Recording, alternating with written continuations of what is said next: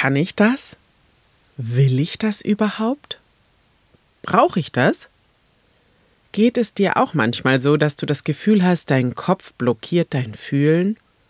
Dann habe ich heute hoffentlich ein paar wertvolle Impulse für dich. Ich plaudere aus der tiefsten Ecke meiner selbst, ungeskriptet und ehrlich und versuche das jetzt für die Allgemeinheit aufzuarbeiten.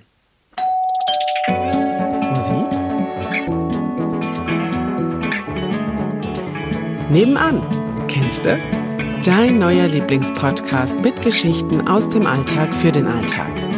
Um neue Blickwinkel für Themen, die vielleicht bisher gar nicht in deinem Fokus waren, zu finden, spannende Geschichten zu erzählen, Menschen von nebenan eine Bühne zu geben und vor allem um dir Freude zu machen.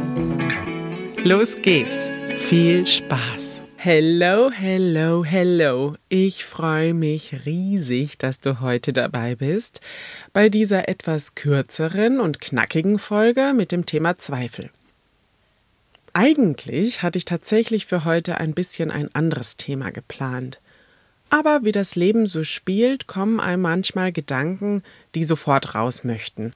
Und so ist es heute, deswegen kommt dieses Thema. Denn mich begleitet das Thema Zweifel. Tja, äh, soll ich jetzt ehrlich antworten oder ein bisschen Social Media gepimpt? Also Social Media gepimpt würde ich jetzt wohl antworten, na ja, ich kenne Zweifel schon manchmal, aber ich versuche dann das und das und das und das. Ehrlich geantwortet wäre aber wohl eher, ja, ich kenne Zweifel und zwar fast täglich. Und ich denke nicht, dass ich Zweifel habe, weil ich ein schlechtes Selbstbewusstsein habe, sondern weil ich denke, es nebst mir auch allen anderen recht machen zu müssen. Weil ich mich natürlich vergleiche und weil man als Mensch ganz viele Meinungen von anderen Menschen zu hören bekommt. Manchmal gefragt, aber auch einfach oft ungefragt, oder? Und es ist nicht immer leicht, dann beim eigenen Standpunkt und der eigenen Sichtweise und vor allem der persönlichen Linie zu bleiben, finde ich zumindest. Nehmen wir also mal das erste Beispiel für Zweifel. Ich habe ja nun diesen Podcast gestartet und es hat mich schier überwältigt, was ich an positivem Feedback erhalten habe. Nachrichten, in denen es unter anderem hieß, es ist egal, über was du sprechen wirst, ich höre so gerne deiner Stimme zu. Was für ein geiles Feedback, oder? Und Leute, trotzdem oder vielleicht gerade deswegen fing nach zwei Tagen, in denen ich so drei Zentimeter über dem Boden geschwebt bin, meine innere Stimme und mein Kopf an sich zu melden. Was ist, wenn meine Themensprünge die Menschen wieder verschreckt? Und ja, es sind und es werden wohl auch immer recht große Themensprünge sein. Man höre nur letzte Woche, wo ich im fettesten Urlaubsfeeling dahinschwelge und heute einen Deep Talk über Zweifel starte. Und obendrein weiß ich auch schon, was ich für die nächsten Wochen geplant habe, ne? Und dann sind manche Episoden viel länger als andere. Wie kommt das an? Wer hat da Lust drauf? Etc. Bums, Gedankenspirale springt an. Und natürlich habe ich dir doch in meiner Kennenlernepisode davon erzählt, dass mein Anspruch ja gar nicht ist, dass jedes meiner Themen was für dich sein muss. Dass du manchmal vielleicht Lust hast zuzuhören und manchmal vielleicht auch einfach abschalten magst. Und weißt du was? Das ist völlig okay. Denn mal ganz ehrlich, wenn du mit einem Freund oder einer Freundin Zeit verbringst, wenn du mit deinen Kindern spielst oder redest, wenn dir dein Partner oder deine Partnerin von seinem ihrem Tag erzählt, wenn deine Nachbarn im Hausflur auf dich zukommen und zahlreiche andere Alltagsmomente. Es ist doch völlig egal, in welcher Kommunikationssituation du dich befindest. Es ist doch schlichtweg einfach nicht immer interessant, was dein Gegenüber von sich gibt, oder? Ist doch klar. Und das ist völlig okay. Deswegen als ersten Impuls für dich und natürlich auch für mich selbst. Werde dir immer bewusst, dass du zwar ein einzigartiger und interessanter Mensch bist, aber dass du niemals alle Menschen um dich herum mit jeder Message, die so aus dir rauskommt, erreichen wirst. Und das muss man auch nicht. Und deswegen bin ich zum Beispiel froh, dass ich nun auch meine eigene Kennenlernfolge immer wieder abspielen kann, wo ich dir ja erzähle, dass ich vielseitig bin und mich vieles ausmacht und interessiert. Und dass ich das ganze Podcasting ja vor allem auch deswegen machen möchte, um dir und mir Freude zu bereiten. Also Haken an diesen Zweifel und einfach mit Spaß weitermachen. Ein nächstes Beispiel für Zweifel ist bei mir zum Beispiel auch meine Kindererziehung. Du weißt ja bereits, dass ich Mama von zwei wunderbaren Kindern bin. Und ich versuche die beiden einerseits zu fördern, aber ich versuche ihnen auch Freiraum zu lassen, um Kind sein zu dürfen. Was das für mich heißt? Für mich ganz persönlich, Kind sein dürfen? Also ich verstehe darunter, dass sie einfach Zeit haben dürfen, spielen dürfen, aber auch, dass sie sich mal langweilen dürfen, damit daraus dann die geilste Kreativität entstehen kann. Ja, und dann sprichst du mit anderen Eltern, die super viele Unternehmungen planen, die die Kinder mehrere Tage in der Woche zu verschiedenen Sportarten, zum Musikunterricht, zu einem Sprachkurs bringen und das alles selbstverständlich neben Kindergartenschule und Nachmittagsbetreuung. Ich überspitze das hier jetzt natürlich und ich möchte auch niemanden damit angreifen, weil es tatsächlich viele Kinder gibt, die diese vielen Hobbys haben oder wollen und die dann auch einfordern. Aber es springt sofort mein Zweifelmodus an. Bin ich denn eine gute Mutter? Fördere ich meine Kinder vielleicht nicht genug?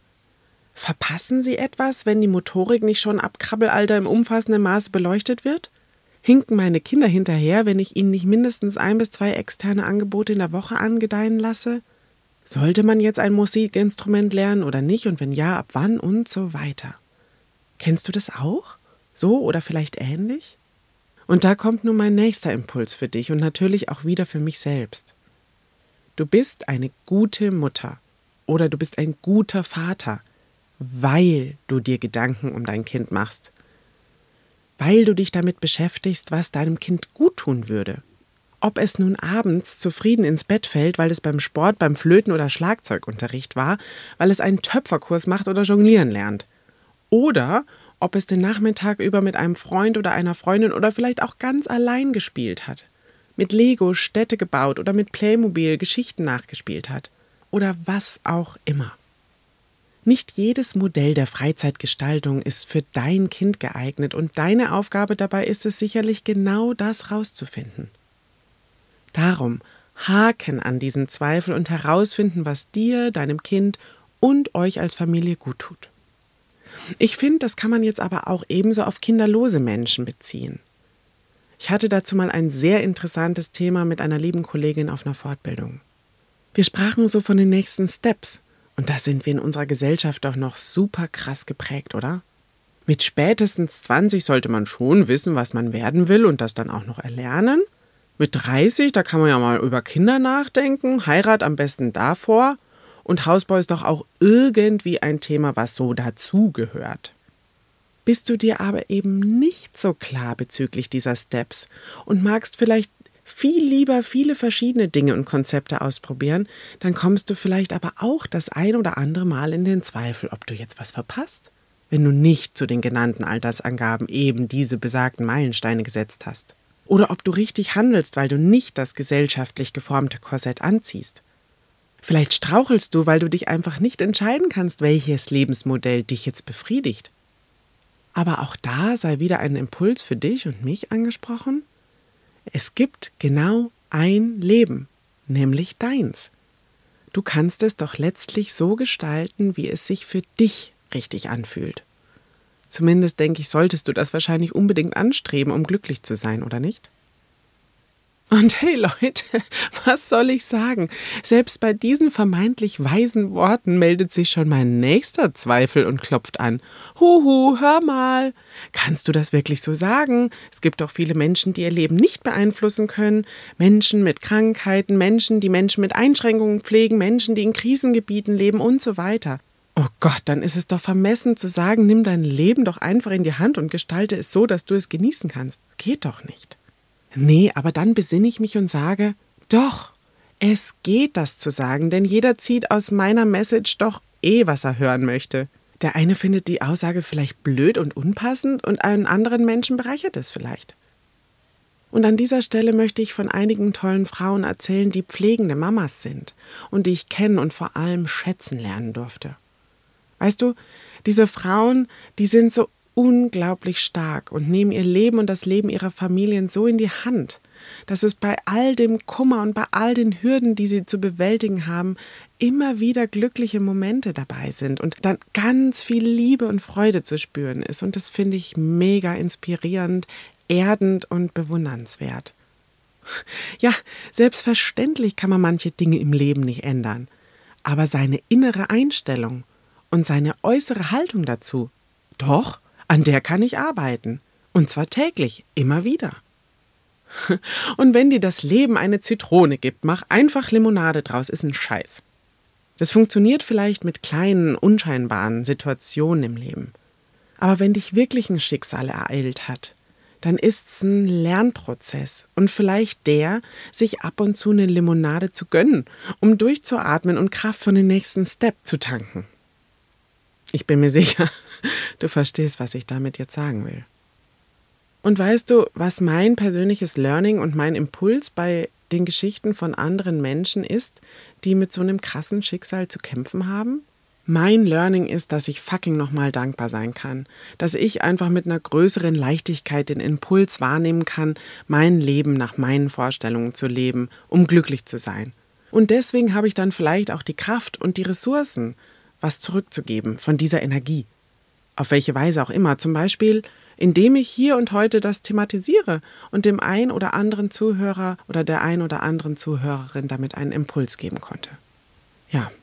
Und nachdem ich nun über Zweifel, die man mit seiner Arbeit oder in der Kommunikation mit seinen Mitmenschen haben kann, und den Zweifeln, die man im Leben mit Kindern, anderen Menschen, anderen Lebensformen haben kann, gesprochen habe, komme ich noch zu einem dritten und letzten Zweifel, über den ich gerne quatschen will. Nämlich der Zweifel mit Entscheidungen. Zweifel haben bedeutet ja, unentschieden zu sein und kein sicheres Urteil fällen zu können. Und das beherrscht aber meiner Meinung nach nur dein Kopf.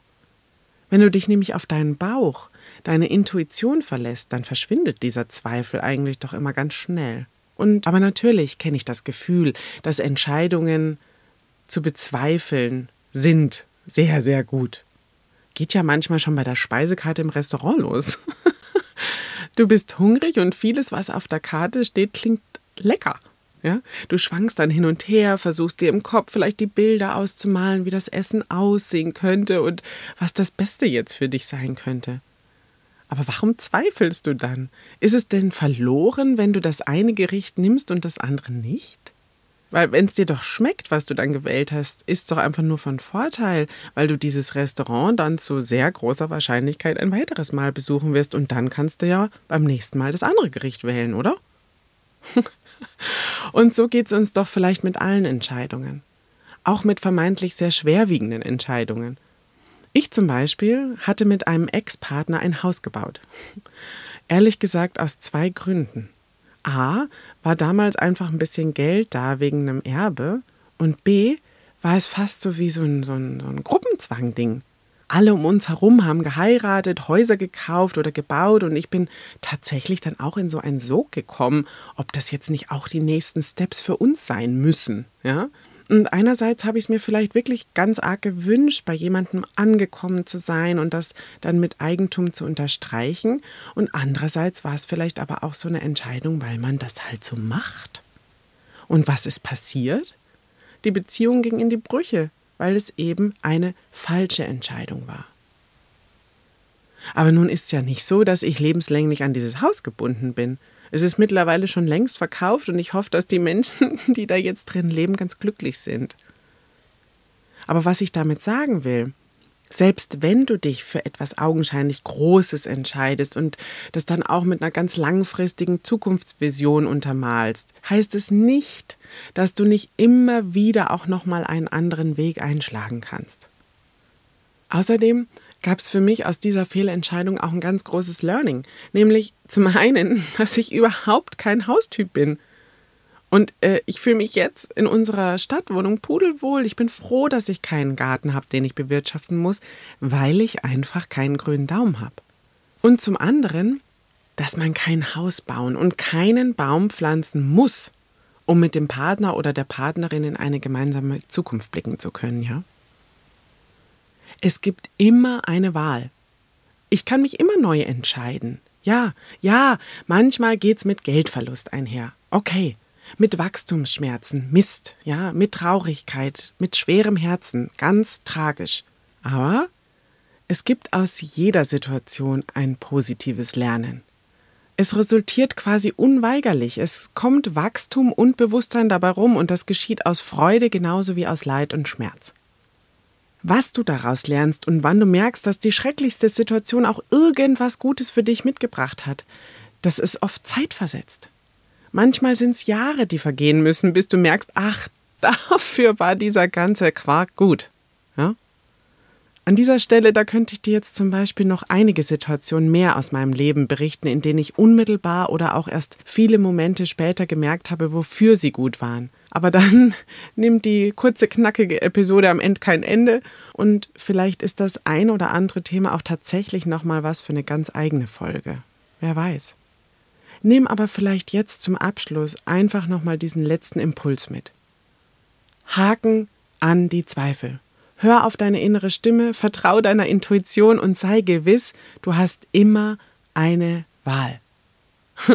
Und in diesem Sinne möchte ich diese heutige Folge von Nebenan kennste mit dem Thema Zweifel natürlich noch mit meinem persönlichen Werbeblock abschließen, denn Fakt ist, dass man Zweifel auch definitiv in deiner Stimme hören kann.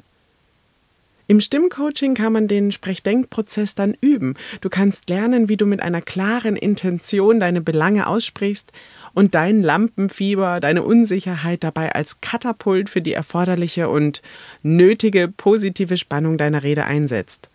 Und in der Folge irgendwie deinem Gegenüber vermittelst, dass auch er eine Wahl hat.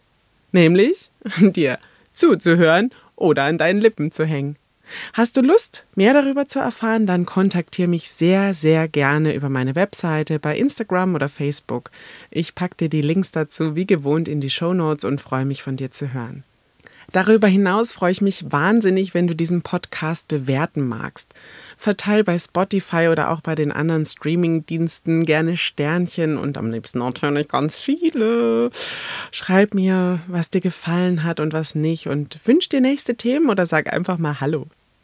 Ich bin auf alles gespannt, was da kommen möge und es hilft mir natürlich für Reichweite, aber auch, um von Folge zu Folge besser zu werden und dich noch mehr abholen zu können mit meinen Geschichten aus dem Alltag für den Alltag. Geschichten von mir und anderen. Ciao, mach's gut und bis nächste Woche. Da gibt's dann mal zur Abwechslung ein spannendes Interview. Also, ich bin Vera, Vera von nebenan und wünsche dir noch einen tollen Tag.